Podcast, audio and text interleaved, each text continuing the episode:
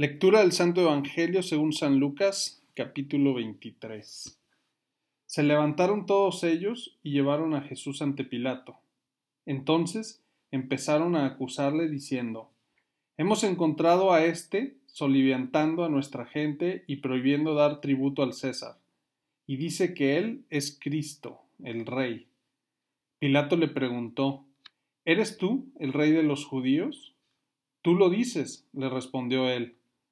Dijo Pilato a los príncipes de los sacerdotes y a la muchedumbre, No encuentro ningún delito en este hombre. Pero ellos insistían. Subleva al pueblo, enseñando por toda Judea, desde que comenzó en Galilea hasta aquí. Pilato, al oírlo, preguntó si aquel hombre era Galileo, y al saber que era de la jurisdicción de Herodes, lo remitió a Herodes, que estaba también aquellos días en Jerusalén. Herodes se alegró mucho de ver a Jesús, pues deseaba verlo desde hace mucho tiempo, porque había oído muchas cosas sobre él, y esperaba verle hacer algún milagro.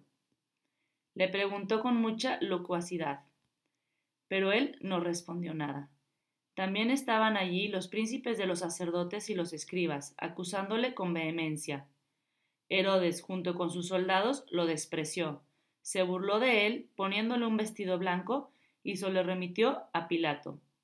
Herodes y Pilato se hicieron amigos aquel día, pues antes estaban enemistados entre sí.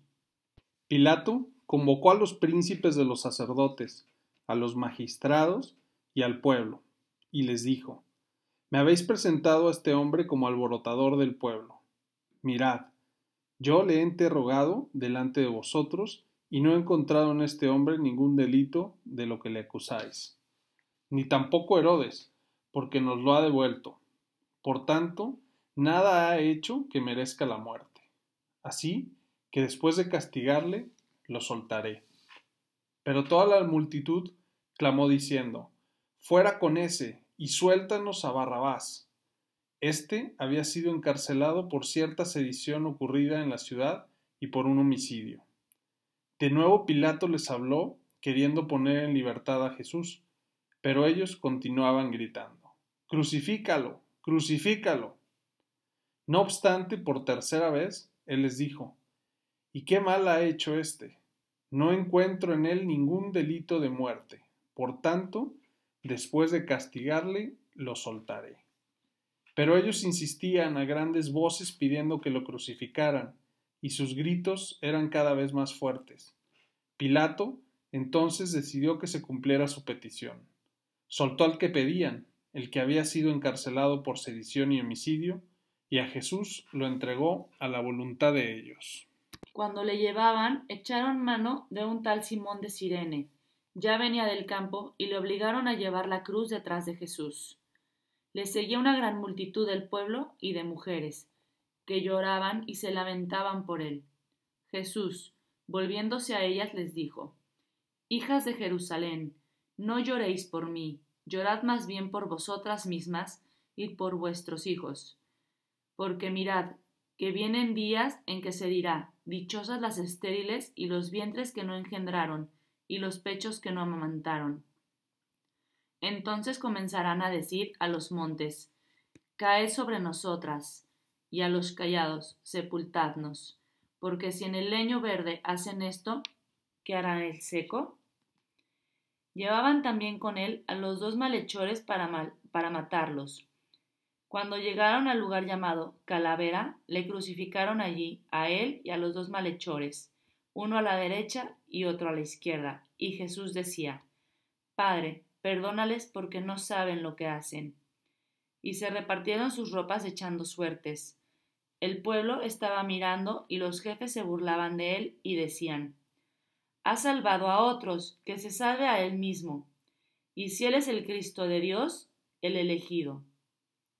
Los soldados se burlaban también de él, se acercaban y ofreciéndole vinagre decían, Si tú eres el rey de los judíos, sálvate a ti mismo.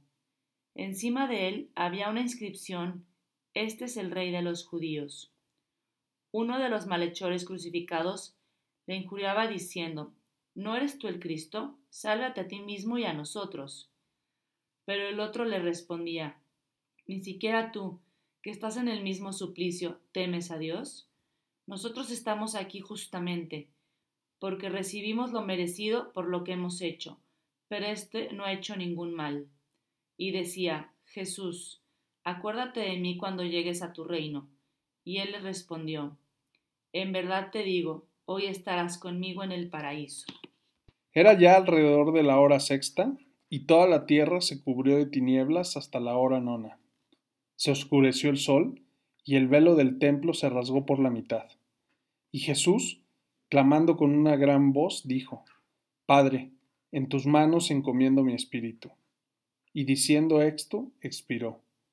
El centurión, al ver lo que había sucedido, glorificó a Dios diciendo, Verdaderamente este hombre era justo, y toda la multitud que se había reunido ante este espectáculo, al contemplar lo ocurrido, regresaba golpeándose el pecho.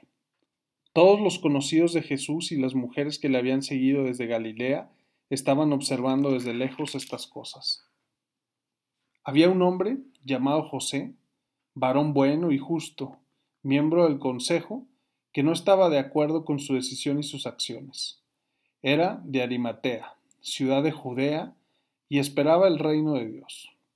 Este se presentó a Pilato y le pidió el cuerpo de Jesús, y lo descolgó y lo envolvió en una sábana y lo puso en un sepulcro excavado en la roca, donde nadie había sido colocado todavía. Era el día de la Parasebe, y comenzaba a brillar el sábado. Las mujeres que habían venido con él desde Galilea le siguieron y vieron el sepulcro y cómo fue colocado su cuerpo. Regresaron y prepararon aromas y ungüentos. El sábado descansaron según el precepto.